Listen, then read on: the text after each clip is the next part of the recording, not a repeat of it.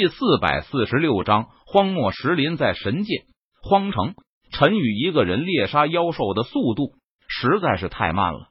于是，陈宇便选择加入了一支狩猎队。这支狩猎队的实力不是很强，但也不弱。狩猎队队长是大神境高阶的强者，副队长是大神境初阶的强者，而其他的队员最弱的都和陈宇一样，是天神境大圆满的神明。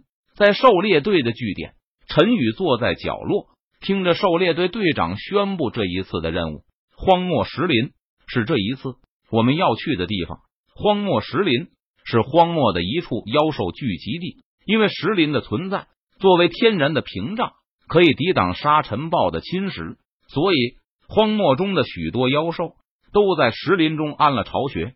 狩猎队队长指着挂在墙壁上的一幅地图，轻声说道：“荒漠石林分为外围、中圈、内围、核心四个地带，其中外围妖兽数量多，但是实力弱小，大部分妖兽都在天神境；而中圈妖兽数量相对外围少一些。”但是妖兽的实力要比外围强一些，大多数妖兽都在大神境，偶尔会出现神将境的妖兽。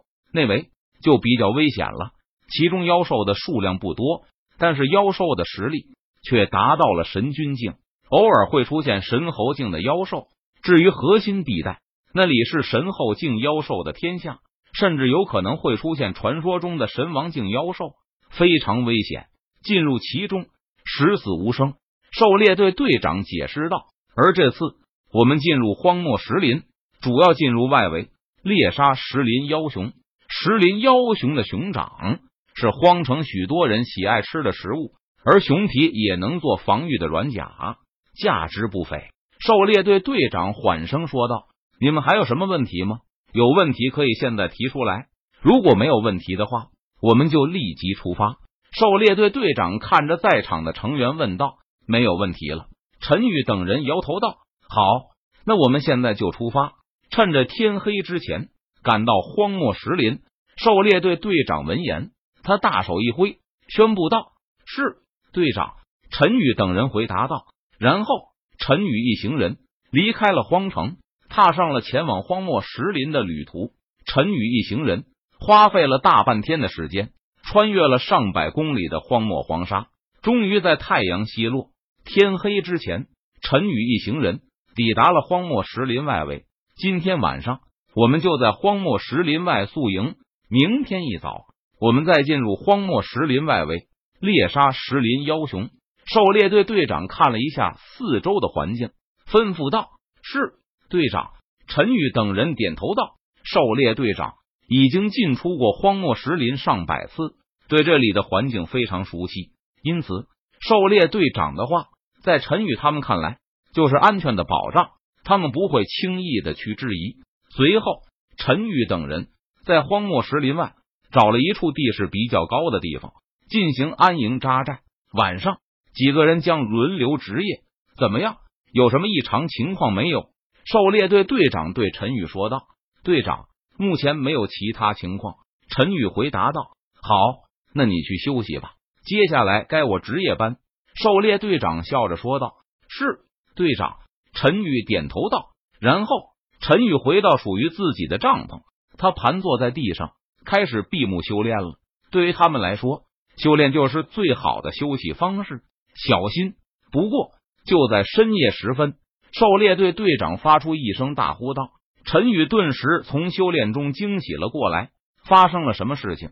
陈宇连忙从帐篷中钻出，他询问道：“大家小心，有东西在附近。”小林他不见了，不知道被什么东西拖走了。